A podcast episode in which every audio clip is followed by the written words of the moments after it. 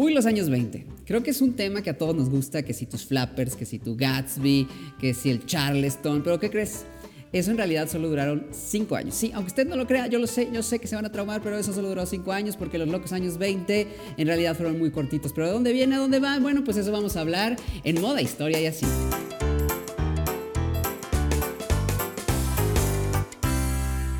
Hola chicos, ¿cómo están? Soy Manu Castillo, Fashion Stylist y antes que nada quiero que vean el nuevo look de moda, historia y así. Y si les gustó, déjenme algún comentario en la caja de comentarios para ver qué tal. No digo, por si ya vamos a hablar de épocas, ¿por qué no ambientarnos un poquito más en el estilo? ¿Sale? Pero retomando nuestro tema, ahora nos vamos a, pues, un poquito para atrás. ¿Quién quiere nos quedamos en el capítulo 5 de moda, historia y así? Pues en que se acabó la Primera Guerra Mundial, en 1918. ¿Esto que trae amigos? Como siempre vamos a entender y vamos a irnos un poco más al tiempo del espacio. Esto que trajo crisis económica, sobre todo en Europa, le estaba yendo de la fregada. Pero ¿quién estaba viendo de lejos? Estados Unidos. ¿Por qué? Porque Estados Unidos es el que estaba, pues de cierta forma, financiando la guerra y también nada más llevaba gente. Entonces, ¿qué va a pasar? Acuérdense que en el mundo de la moda, siempre el que lleva la batuta es el que tiene el dinero. Y el que tiene el dinero va a llevar también, pues muchas veces las vanguardias, que se va a poner de moda, hasta pues, pues sí, eh, vamos a hablarlo así, pues el líder económico. Y a Estados Unidos va a pasar esto. Por eso no es raro que va a ser como una punta de lanza en los años 20, ¿sale? Pero bueno, al final hay que acordarse que también la moda paulatina y es una transición. No es como que en 1920, eh, en Año Nuevo de 1920, amaneciste bailando Charleston con una pitillera y con el bigotito chiquito. O sea, no, esto va poco a poco. Entonces vamos a acordarnos que para cuando acaba la Primera Guerra Mundial, la mujer ya no tenía corset. El hombre empieza a utilizar prendas que son mucho más utilitarias porque el estilo de vida ya era mucho más relajado. ¿no? Entonces, ¿qué vamos a encontrar aquí con este cambio de década? Pues que en realidad la moda se va a relajar todavía mucho más. La mujer ahora sí se va a liberar 100% del corset gracias a un señor que se va a llamar Paul Poiret. Y él también dicen que Chanel, ya saben que es esta batalla eterna de quién quitó el corset a quién, pero bueno. Este, entonces va a quitar el corset y la mujer va a tener ahora una silueta nueva. ¿Sale? Va a ser una silueta súper lineal que se va a llamar la silueta shift o boxy. Esto que va a hacer que también las cinturas ya no estén marcadas como lo que era el incómodo este look del reloj de arena en, la Belle Époque, sino ya va a ser una línea mucho más recta. Esto que va a hacer que la cintura ahora se desplace a la, a la pelvis. Entonces imagínate, las mujeres ahora ya no son curvilíneas, ya son rectas. Ese va a ser el primer como cambio que vamos a encontrar en los años 20. Luego, a partir de ahorita vamos a encontrar que la crisis lo que va a generar es que pues mucha gente empiece a utilizar muchísima ropa de punto, que eso es lo que va a suceder también en otros lados del mundo. Pero para los años 20 va a ser el boom. Haz de cuenta que la ropa de punto va a ser la excitación de la gente, que si cardigans, suéteres, eh, chalecos, pantalones y mucho tiene que ver también con la ropa sports que ya habíamos platicado en el capítulo pasado que el deporte empieza a ser de las suyas y entonces empieza a jugar con lo que llamamos la moda casual que en realidad es la ropa sport. No sé, acuérdense que las abuelitas y las tías todavía te dicen, mijito, es que el look es sport, en realidad es casual. no había dry fit y no había velcro y no había esas cosas. Entonces en realidad así le vamos a llamar a este tipo de prendas. Estados Unidos va a ser fan de este estilo relajado, de hecho en Europa no les va a encantar, a verlos como muy así, como medio fachosos, pero en realidad es que van a ser muy fans de esta onda del estilo sport, al grado de que pues el saco o el blazer que conocemos, ellos les van a llamar americana, que es un tipo de blazer específico casual otra vez, que se utilizaba mucho para jugar, pues no sé, algún tipo de cricket, tenis, etcétera. Entonces, eso es lo que vamos a encontrar también.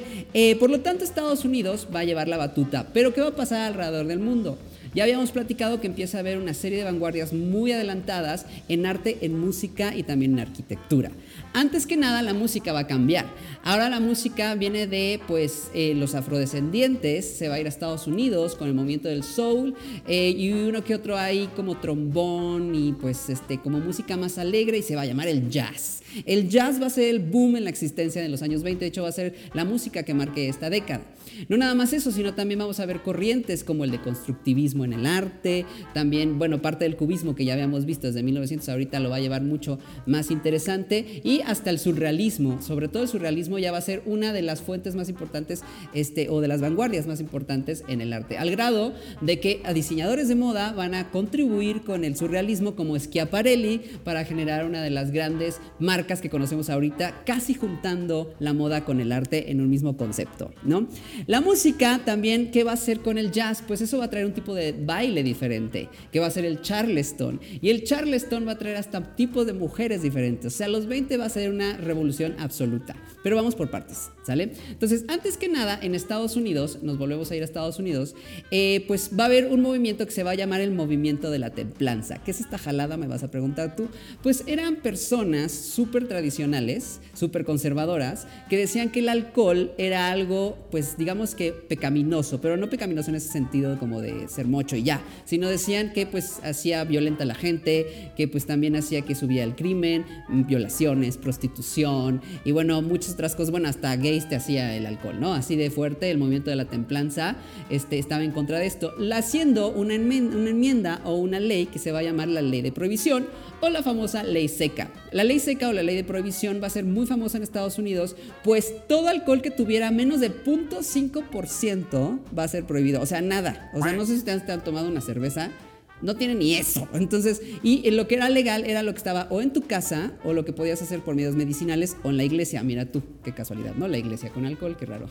Pero bueno, el punto es que si tú vendías alcohol o eras un restaurante y te cachaba la policía, tiraban el alcohol en las alcantarillas o en los ríos, literal. ¿Y esto qué hacía? Pues que la gente empezara a hacer su alcohol en casa, dejando mucha gente ciega, básicamente, o con problemas de riñones, etcétera, no sé. El caso es que eso también va a hacer que proliferen las mafias. Y entonces vamos a ver que a partir de los 20 hasta los años 30 las mafias va a ser como un tema fuerte en Estados Unidos que muchos conocemos gracias a las películas, ¿no? Pero bueno, desde aquí va a encontrarse eso. No nada más eso estaba prohibido, pues evidentemente los nightclubs o los clubs nocturnos empiezan a cerrarse porque no tenía sentido si no podías vender alcohol. Esto que va a dar una bonita tendencia, que actualmente ahorita hay como un boom, eso, bueno, ahorita no estamos encerrados en pandemia, pero cuando acabe la pandemia van a encontrar este tipo de tendencia en restaurantes y bares. En los años 20, como estaba prohibido tener bares y clubes, se llamaban speak easy. Estos eran unos antros ilegales, chiquitos, escondidos, en donde tú, no sé, entrabas a una peluquería, por así decirlo, este, a cierta hora y te abrían un espejo y atrás del espejo había unas escaleras y bajabas y abajo estaba el desmadre. Entonces ahí encontrabas chicas bailando jazz o charleston, mucho alcohol, jugando billar, jugando póker, haciendo apuestas y obviamente alcohol. También lo encontrabas, no sé, en una verdulería, entonces atrás de una verdulería te ibas hasta el fondo, abrías un refrigerador y abajo, en el, dentro del refrigerador, estaba el bar Speak Easy. Esta tendencia, les digo, actualmente está como muy de moda en los bares actuales. No quiere decir que sea la ley de prohibición, amigos, ¿no? Pero acuérdense que son tendencias y pues les gusta mucho esto que sea íntimo, chiquito y que sea atrás de muebles y esto, ¿no? Entonces, justamente sale de los años 20. Esta onda de los bares Easy también va a dar pues mucho resultado otra vez, más mafias, más delincuencia, pero pues que al final a futuro la ley de prohibición pues sea obsoleta porque la gente pues empieza a hacer marchas hasta que queremos cerveza. Hay una fotografía que van a ver por aquí en donde la gente literal tiene pancartas enormes, dice we want beer, queremos cerveza porque la gente pues es muy borrachota, básicamente. Entonces bueno, eso es lo que sucedía. ¿Qué va a pasar también? En esta onda de en los años 20. Pues las mujeres van a empezar a cambiar. Esta onda del pelo larguísimo, en donde se hacían este tipo de look que se llamaba las Gibson Girls, que ya habíamos platicado en otros videos, con estos chongos enormes, ¿no? Como de este, la madrastra de Cenicienta, ya estaban súper pasados de moda. Y lo de empezarte a cortar el pelo más o menos a la altura de la mandíbula o casi a la altura de la mejilla. Esto hacía que parecieran chicos. Acuérdense que eh, los niños en esa época les cortaban ese tipo, seas niño niño te cortaban el pelo más o menos a esta altura. Y entonces ese corte se va a llamar garzón, que en francés quiere decir chico o chica. Esto va a ser una revolución. ¿Por qué? Porque va a parecer que la gente o las mujeres son súper andróginas y eso a una sociedad que no estaba muy acostumbrada, pues no le va a encantar el show, ¿no? ¿Qué va a pasar con el corte garzón? Pues básicamente viene por un libro de un escritor que vamos a dejar por aquí este, el nombre, en donde pues prácticamente empieza a definir a una mujer nueva, a una mujer libre, a una mujer que ya trabaja, a una mujer que se puede ir a divertir, puede ir a tomar este alcohol, puede ir a fiesta sola y a bailar. Eso, no saben, en los 20 era como, no, o sea, el pecado, ¿estás de acuerdo? Eh, pero la realidad es que esa era la mujer actual, o sea, es chistoso porque pues al final son mujeres que viven en este el día a día, pero en ese entonces era mal visto. Eh, entonces el garzón también no va a ser muy muy bien visto en los cortes de pelo, de hecho muchos peluqueros de la época van a decir que las mujeres van a parecer changos afeitados sin estilo, pero a bien que le cortaban el pelo porque si no te quedabas sin dinero, ¿verdad? La hipocresía, por ahí dicen la hipotenusa, sí, pero bueno, en fin, el caso eso es lo que pasaba en los años 20. También vamos a encontrar que Paul Poiret, aparte de quitar el corset, va a ser un fiel seguidor de una tendencia bien fuerte que se va a llamar el orientalismo. ¿Qué es el orientalismo? El orientalismo ya lo habíamos visto que desde 1900 venía y es una tendencia en la cual lugares exóticos, vamos así llamarlo, eh, digamos que eh, genera cierto interés a nivel visual y estético, como Rusia, India, Japón, China, el Congo, Egipto, etc. Yo sé este, que pues no, no es tanto como de eh, pues, Asia, pero pues ya saben que blancos europeos creen que todo lo que es exótico es Asia, entonces de ahí vendrá el orientalismo, básicamente.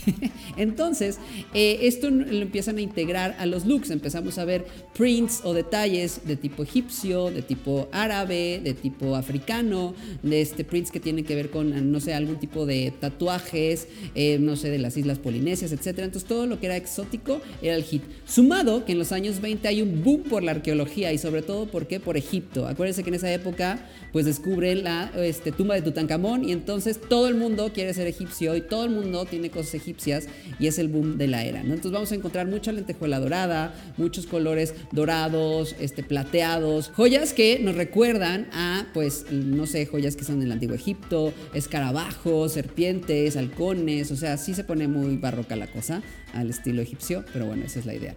Lo chistoso es que todo es en uno, o sea, te está diciendo la tendencia, sal con un vestido de cintura baja de lentejuelas, pero con un abrigo que tenga un print africano, pero con un turbante que parezca hindú, pero con a lo mejor unas gemas que sean de inspiración japonesa. Ese era el, revoltijo. Ahí, pues, esto de la apropiación cultural no existía, ¿verdad? Nos valía tres pepinos, pero bueno, era el chiste de los años 20. Entonces, aparte de ahí, pues les decía que la moda sport también va a empezar a evolucionar en conjuntos completos. El punto que ya habíamos platicado de él, no nada más ya se hacen prendas, ya para 1921-22 se hacen looks completos, el total look de punto, el cual hace, pues, como referencias hasta marcas que vamos a ver más adelante, como Missoni, que parecería que viene de aquí, pero en realidad de aquí toma la inspiración. Vamos a ver justamente este tipo de looks. Y esto nos va a dar a final como un eterno look de viaje. El, look de punto a futuro se va a convertir en lo que nosotros llamamos las colecciones resort. No quiero ponerle ese nombre como tal, pero para que ustedes ubiquen más, era como un eh, tipo de prenda que hacía que parecieras que estabas todo el tiempo en una eterna vacación y que la vida era feliz y la vida era cómoda. Pero bueno, eso es lo que encontramos también en este año. Eh, hay una silueta a principios de los años 20 que también va a empezar a evolucionar. Eh, porque acuérdense que no luego, luego del reloj de arena de 1900 nos vamos a, los, a las flappers. Eh, básicamente es un vestido que se parece al de los años 50, que tiene cintura marcada y la falda es en A. Este vestido se va a llamar Cendrillón o Cenicienta y está inspirado más que nada en las siluetas de 1700. Tiene un poquito esta inspiración. La diferencia es que está corto, más o menos bajito de la espinilla, los hombros y la, este, el escote están abiertos. Y quien fue gran impulsador o gran impulsadora de esta silueta va a ser pues Jan Lanvin, ¿no? la diseñadora. Eh, casi no es muy conocida esta silueta muy popular porque todo el mundo se va por los últimos siluetas de los años 20, pero sí en los años 20 también hubo siluetas con faldas largas.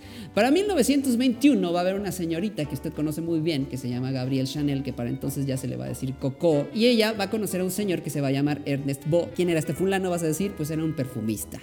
Eh, y este señor le dice que por qué no intentan hacer un perfume o una fragancia nueva. Chanel estaba fascinada con este, esta idea, aparte estaba muy en esta onda de las fragancias y pues trae ciertos papeles secantes con números y hacen pruebas. Y entonces Bo le enseña el número uno y Chanel dice este no me gusta, el dos este está espantoso, el tres güey este está asqueroso, y sí, hasta que llegan al número 5 y Chanel dice ¿qué es esto? Wow, lo amo y así es como van a ser Chanel número 5. De hecho la botella está inspirada en la Place Vendôme, que es una de las plazas más importantes en París, rompiendo con el esquema de las botellas barrocas o las botellas Art Nouveau que se estaban vendiendo desde entonces de perfumería. Y así van a ser uno de los iconos en perfumería y en moda desde ese entonces que va a ser el Chanel número 5 en 1921. De ahí, pues bueno, Chanel también va a impulsar mucho el uso de pantalones. ¿Qué pantalones? Los palazzos, que son estos pantalones white leg o de pierna ancha, también como de campanas, pero campanas amplias desde la cintura, sobre todo para verano. De hecho, hay muchas fotografías en donde Chanel desde 1910 y tantos ya está utilizándolas muy adelantada de su época. Acuérdense que la mujer no va a utilizar pantalones hasta los 20 y no era muy bien visto porque eso quería decir que la mujer tenía piernas y que la separaba gente. Qué cosa, pero bueno, eso no vamos a hablar ahorita, pero la idea es que ya tener pantalones ahorita significaba muchísimo un avance en la parte de moda. De ahí justamente es cuando ya va a dar el toque al estilo varonil del estilo garzón que habíamos platicado.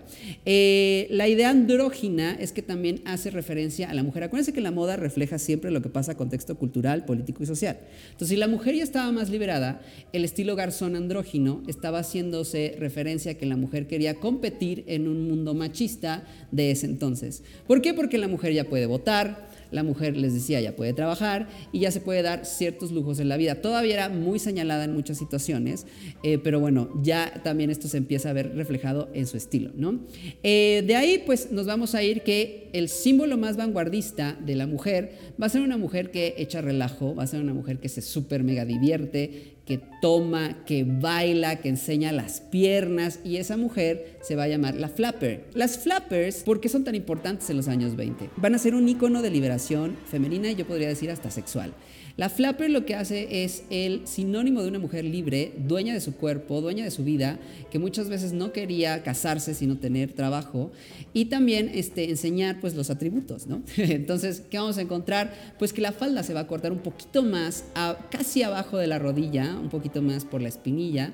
Vamos a encontrar también que va a enseñar muchísimo más los brazos y el escote en cuello redondo, que era muy de la tendencia de esa época, y el corte va a ser el corte garzón que ya hemos platicado o las famosas finger waves o ondas con este, el dedo que hace esta onda de peinados ondulados que vamos a ver más adelante. Íconos de las flappers van a ser el cine y acuérdense que a partir del nacimiento del cine, que lo vimos con los hermanos Lumière, hasta ya el siglo XXI, el cine va a ser una fiel lupa enorme de lo que va a estar en tendencia o no. Entonces las primeras flappers van a ser Clara Bow, Louise Brooks, Gloria Swanson, Josephine Baker, todas estas grandes bailarinas. Bueno, Josephine Baker tiene hasta su historia aparte, va a ser la primera desnudista que se va a grabar, aparte de piel oscura, y es muy interesante su historia. Luego platicamos de Josephine Baker, pero ella va a ser de las primeras vedettes, por así decirlo, en los años 20, que va hasta pues enseñar su cuerpo como una forma de diversión, ¿no? Entonces, muy interesante. Ellas, todas ellas, obviamente, película que salía, película que se hacía tendencia, peinado que sacaban, peinando que se replicaba, silueta que usaban, silueta que se va a replicar, siendo, por eso les digo, el estandarte de lo que es la flapper. Para 1923, el jazz ya había ido de Estados Unidos a Europa. Esto, pues, ¿qué me vas a decir eso qué? Un poquito va a tener este impacto en la moda. De hecho, Paul Poiret va a decir que la moda va a cambiar gracias a la música, porque para bailar ya no podías tener estas faldas tan apretadas, tan largas, tan aburridas, si no tenías que mover los pies. Si ustedes saben cómo se baila el charleston, justamente cruzas las piernas y levantas la falda y es un movimiento muy rápido. Esta nueva moda tenía que adaptarse al baile. ¿Y qué va a pasar? Las faldas se acortan, también va a haber más transparencias y empieza a haber toda esta onda del canutillo, de las lentejuelas y de las aplicaciones. Esto hace que cuando tú estés bailando brilles y llames la atención. También esto va a traer que las mujeres empiecen a invertir en eh, pues utensilios para depilarse la axila, si aunque usted no lo crea. ¿Por qué? Porque muchos vestidos ya no van a tener mangas y también van a empezar a subir mucho las ventas de los desodorantes por los bailes. Este, y esto va a hacer justamente que haya una cultura nueva de la belleza y la higiene en esta época. Vamos a encontrar vestidos de cortes con tirantes, de flecos, el famoso vestido charleston, que va a ser este vestido de flecos que es como muy conocido en todos los disfraces, que no es tan corto como lo ven en los y mucho menos llevaba guantes, así que si tú tienes un una fiesta de años 20 y te veo con un vestido corto de flecos arriba de la rodilla y guantes, te puedes escupir en la cara sin ningún problema, ¿sale? Porque no existían. Entonces, en realidad, eso es como más un estereotipo de lo que sucedía en los años 20. No, no es cierto, no te voy a escupir, nada más te voy a jalar los pelos. Pero bueno, este, ¿esto qué va a hacer? Pues que empiecen los solanes, que empiecen justamente también acabados de vuelos, acabados asimétricos y sombreros. Los sombreros van a ser otra parte importante en los años 20. Estos van a empezar a ser cada vez más chiquitos, sí van a empezar a ser como las pamelas, que son estos sombreros amplios, pero muchos van a ser tipo casquete. El sombrero tipo casquete no se puede usar si no llevas un peinado de estilo garzón. Y entonces así vamos viendo cómo la moda empieza también a influir en hasta los accesorios. Pues bien, vamos a llegar a 1925. En 1925 se va a organizar, y esto sí lo voy a tener que leer amigos, la Exposición Internacional de las Arts Decoratifs e Industriales Modernes. ¿Qué quiere decir esto? La Exposición Internacional de las Artes Decorativas e Industrias Modernas, que como estaba muy largo, mejor le van a poner Art Deco. ¿No? Ahí que va a pasar es una exposición que va a pues introducir lo que va a ser las nuevas vanguardias. Se hacía muy seguido, pero este va a ser la primera vez que se haga con este nombre y sobre todo para interiorismo. Y ahí van a introducir pues desde sillones, un poco de nueva arquitectura, interiorismo, arte, etc. Y eh, va a tener un nuevo símbolo y unas nuevas líneas y una nueva estética. Por lo tanto, todo el mundo le va a empezar a llamar Art Deco. ¿Qué vamos a encontrar en el Art Deco? Pues muchísimas líneas geométricas, líneas ondulantes, muchísimos ángulos, espirales, todo lo que se te ocurra que pues tenga que ver con geometría es parte del Art Deco. Nos lleva al modernismo, casi casi al futurismo, un poquito a lo que sería el minimalismo. No lo quiero llamar así porque no es minimalista, pero es como muy muy limpio a diferencia del Art Nouveau. Y también vamos a encontrar que al ser el hombre la, eh, o el centro de la industria, va a empezar a hacerse como un dios. Vamos a encontrar que hasta en las esculturas vamos a empezar a ver a un hombre como geométrico, casi casi extraterrestre. Pues obviamente esto se va a reflejar también en moda, en arte, en música, en arquitectura. Y ahora sí, en 1925 empieza lo que llamamos los famosos y gloriosos años 20. Ahora sí tu Gatsby, ahora sí baila el Charleston como va, ahora sí ponte toda esta onda porque ya vamos a nombrar los, años 20. Eh, bueno, pues ¿qué pasa en 1925? Eh, hay bonanza económica. ¿No? Este, básicamente es la parte, el pico más alto de los años 20 y esto se va a ver reflejado en pues muchísima economía, en ciudades importantes que van a ser capitales del Art Deco, como Nueva York, por ejemplo, con los grandes rascacielos, de hecho van a ser los grandes rascacielos, como el edificio Chrysler, como el Rockefeller Center, como máximos exponentes del Art Deco. También va a haber Art Deco en otros lados del mundo, pero casi casi se va a centrar mucho en América. ¿Por qué? Porque es mucho más moderno.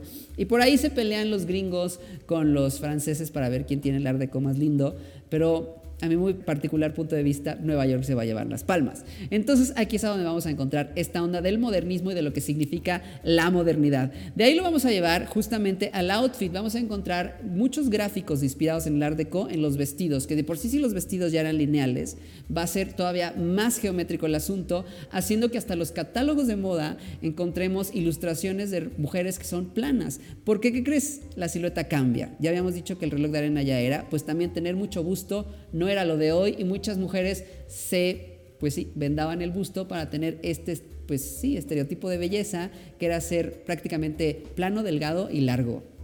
Así de fuerte, pero bueno. ¿El hombre qué? Pues el hombre ya saben que no, para variar nosotros no nos movemos mucho. Pero bueno, este, de ahí que vamos a encontrar que pues los colores van a ser todavía más vivos después de 1925. Lo vamos a encontrar en ropa, en zapatos. De hecho, vamos a encontrar zapatos que son eh, convertibles. O sea, Suena muy raro eso, pero en realidad si pasaba, tú, tú comprabas un zapato, pero también comprabas los tacones separados. Y entonces si tú tenías una fiesta, quitabas el tacón y le ponías el tacón del color que tú querías para que combinara. También había pelucas de pelo natural o pelucas de pelo sintético de colores. Entonces, sí, si tú te vestías de rojo, la peluca era roja, el maquillaje era rojo y prácticamente ibas por la vida siendo rojo. Sí era un poco raro, pero así era. También había detalles en el peinado como este, pelucas de acabados de perlas o como de, de joyería, o bueno, eran más tocados que pelucas, y este tipo de adornos empezamos a ver como mucho más en 1925. También vamos a encontrar en esta época que si tenías dinero, ¿quién lo reflejaba? Pues las esposas. Entonces, si tú eras un rico millonario o estabas subiendo de dinero, la esposa iba a vestir de pieles, pieles de bisón, pieles de chinchilla, eh, muchas veces hasta de gorila, que eran los abrigos más caros de pelo de gorila, y los coches de motor. Los coches de motor eran como big stuff, o sea, es, no es que no hubiera pues coches de motor, eran las carcachitas que vemos de Mickey Mouse que le hace así. Bueno, pues en 1920 ya empieza a ver justamente por Henry Ford la introducción de los coches de motor y eran carísimos. Entonces tener un coche de motor automático era como wow, o sea, la gente se paraba. Por eso cuando Fitzgerald escribe Gatsby, describe a un hombre de mucho mundo con un coche de motor amarillo, todavía para llamar más la atención y que te des cuenta que es caro, carísimo, ¿no? Así las cosas. Bien, entonces vamos a encontrar cristales, bandanas y las famosas boas que hemos visto hasta en los disfraces, que son estas boas enormes. Lo chistoso es que los disfraces de los años 20 te ponen unas boas así como medio pinchonas, de plumitas chiquitas. No, las boas de los años 20 eran boas de este tamaño, de plumas de avestruz o de pelo de oso, unas cosas así carísimas para llegar, literal, voy al Oxxo a comprarme un algo con tu boa gigantesca, ese era el chiste. Pero bueno, mientras tanto, ¿qué vamos a encontrar en el hombre? No hemos hablado en moda masculina. Pues el hombre deja atrás los protocolos aburridos que sucedió al principio de 1900 y va a empezar a, utilizar dos o tres trajes, sobre todo el traje del diario, que ya va a ser como un boom gracias a Estados Unidos, y el jacket que se va a utilizar como para looks de noche, ¿no? O para óperas o para toda esta onda que es como un poco más protocolario. Pero el traje de día va a ser el hit, o sea, va a ser un traje que va a tener colores hasta un poco más claros, unos para verano de lino, claros, pasteles, beige, etc. Y para la ciudad hasta colores azules. Y empezará un poquito la raya de gis, todo este tipo de prints que vemos en los trajes. Y los famosos zapatos bicolores, que vendrán con su respectivo tacón cubano. Sí, eh, empieza muchísimo esta tendencia de los zapatos bicolores en los años 20, que va a prevalecer durante muchos años, hasta los años 40. Pero bueno, aquí vamos a encontrarlos. El hombre también va a llevar trajes estilo corte francés. Y por fin ya existen las, las camisas de cuellos, eh, pues digamos, flexibles. Si se acuerdan, antes las camisas se hacía pues como el, el cuerpo de la camisa y tú comprabas los puños y los cuellos separados, almidonados para ponérselos. Actualmente también existía eso, pero empiezan a introducirse las camisas de cuello integrado y cuello flexible, haciendo la ropa mucho más casual y mucho más, este, digamos, fácil de usar. ¿Cuál era el estereotipo del hombre bien vestido? El hombre Arrow. Arrow era una marca justamente de camisas y puños y cuellos, este, eh, digamos, rígidos, que tenía ilustraciones de Legend Decker, un gran diseñador e ilustrador desde 1900 hasta 1930 y tantos, en donde va a poner como este, escenas súper aspiracionales de lo que era vestir bien en los años 20. Va a ser yo creo que de los primeros ilustradores de moda que nos va a llevar como este estilo de vida que las revistas luego van a llevar más adelante, ¿no? Pero bueno, eso es gracias a Legend Decker, lo amamos, donde quieras que estés, chiquito bebé, gracias por participar. Bueno, entonces los hombres también utilizan bombines, van a utilizar sombreros de rafia para verano, que son los famosos pork pie, y también como esta onda como los newspaper boy, que son los pues sí, como las gorras de viejito, para que tú lo entiendas, también van a usarse en 1920. El hombre fashionista, porque también hay hombres fashionistas, van a empezar a utilizar trajes de color, como trajes pastel, como, no sé, amarillo pastel, azul cielo o rosa retomando un poquito otra vez a Fitzgerald, no es raro que nos esté promocionando a un hombre súper movido en este estrato con un traje rosa y un coche de motor. Entonces otra vez está diciendo que es alguien muy conocedor en su entonces, ¿no? Bien, entonces también va a haber un estilo náutico en los años 20. Se va a poner muy de moda toda esta onda como si tuvieras un yate, así en nuestra cabeza tenemos un yate, entonces las líneas verticales que llamamos líneas náuticas introducidas por Chanel también se van a poner de moda en hombre y en mujer, en, suéteres, en trajes. Este, vamos a encontrar punto, eh, sudaderas que están, bueno, no quisiera decirlo así, pero va a ser como el papá de la sudadera, gracias a las universidades gringas. Van a empezar estos como suéteres más gruesos, que a futuro van a dar este, pues, paso a las sudaderas. Y también, pues, eh, pantalones de gabardina y, bueno, hasta los tenis. Se dice que en 1920, no recuerdo si es 27, 28, ya estarán los Converse como los primeros tenis o zapatos deportivos para utilizarse en duela. Entonces, imagínense cómo ya empezamos a tener mucho más este contacto de la cultura deportiva, ¿no? En esta onda de la eterna vacación. Eh, ¿Qué más hablar de los años 20? Bueno, pues prácticamente aparte de ser una época de bonanza, aparte de ser una época en que nos está yendo bien y que Estados Unidos está en el pico más alto de la popularidad, de tener el dinero, que se empieza a imitar esta tendencia hacia Europa, que obviamente va a llegar a México, un poquito más atrasada, etc. De hecho, en México tenemos mucho Art Deco, este, y es muy obvio verlo, está por ahí en la colonia Condesa, en la Roma, etc. Y también en el centro. Eh, en México, donde podemos encontrar este, este tipo de pues, vanguardias. Si ustedes se van a Bellas Artes, es bien interesante porque es literal un tesoro de la historia porque por fuera es Art Nouveau, pero por dentro es Art Deco. ¿Por qué? Porque se tardaron años en hacerlo. Entonces vas a encontrar justamente, o el Monumento de la Revolución, que es totalmente Art Deco, etcétera, ¿no? Entonces vean cómo sí empieza a permear la tendencia desde Estados Unidos. Pero ¿qué va a pasar después? Pues bueno, este, la joyería va a ser parte importante, sobre todo Cartier. Cartier va a sacar y se va a hacer una de las colecciones más famosas que a partir de aquí va a pues, permear en la industria de la joyería, que son todas sus colecciones Art Deco. Eh, Cartier lo que va a hacer son joyerías transformables, o sea, unos aretes que si tú los juntas se hace un broche, o un collar largo que si tú los separas se hacen dos pulseras, etcétera, etcétera, también en hombre y en mujer, obviamente con estos terminados como de cascadas geométricas, como de peces, etcétera, haciéndolo que se vea como mucho, mucho más glamoroso. Después de esto vamos a ver que ya para los últimos años de los años 20, las perlas falsas se ponen de moda, y entonces tú puedes ir a cualquier lugar, comprarte perlas falsas, colgártelas alrededor y no tener miedo ni pena de que te las vayan a romper o a robar, etc. Y esto que hace, pues que también el estilo aspiracional empecemos a dudar quién es quién, quién de verdad lleva ropa de marca o de lujo y quién no tanto. Caso muy parecido a lo que está pasando ahorita, que ahorita vamos a hablar justamente de eso. Pues bien, también hasta los perros se ponen de moda, amigos. Así que ustedes no lo crean así, los perros han sido parte importante de la moda. O sea, en los 90, si te acuerdas, están los labradores, después se pusieron de moda los pomeranian, ahorita están de moda entre los pugs y los este, bulldog francés. Pues en los años 20 estaban de moda los galgos, de pelo corto, porque es el perro más de co que existe. Es una cosa flaca, arqueada, geométrica. Entonces tú te comprabas el Art Deco, tu perro, galgo, y de hecho hay muchas esculturas. Vamos a ver hasta gente como Rodolfo Valentino, uno de los principales actores del cine mudo, sacando a sus perros flacos a caminar, porque pues así ya sabes, era la tendencia, y obviamente lograba ser visto. Para esta época también se va a llamar el famoso It Girl. Eh, o va a salir este término It Girl tan conocido después de la época de las redes sociales. No, no es un término nuevo, es un término que viene desde 1920, gracias a una película de una mujer que se llama Clara Bow, que es una de las principales flappers, y ella va a hacer una película que se llama It Entonces, esta película justamente habla de una mujer que es libre, de una mujer que se divierte, que echa sus alcoholes, básicamente una mujer que tiene ese yo no sé qué, qué sé yo, o, lo que, o eso que tiene, ¿no? Entonces de ahí va a venir el It Girl, esa chica que lo tiene, ella lo tiene, has it, ¿no? Entonces, cada mujer que tuviera este look o que iba a visitar un restaurante, un hotel, que tuviera un restaurante famoso que se usaba mucho comer en hoteles, este, o no sé, que iba al cine y tal, y tenía este yo no sé qué, qué, sé yo, era una chica It Girl. Y de ahí vendrá esta palabreja que ya para hasta el 2008 se va a empezar a utilizar gracias al movimiento de los influencers digitales para los blogs de moda, ¿no? Vean qué cosas cómo es la situación. Pero bueno, eh, todo era feliz, todo era música de flores, Charleston Art Deco, que si tu Gatsby, que si el jazz, que si ahora sí vamos a ponernos hasta el dedo, una que otra metanfetamina que ya existían las drogas también, claro que sí, y el alcohol.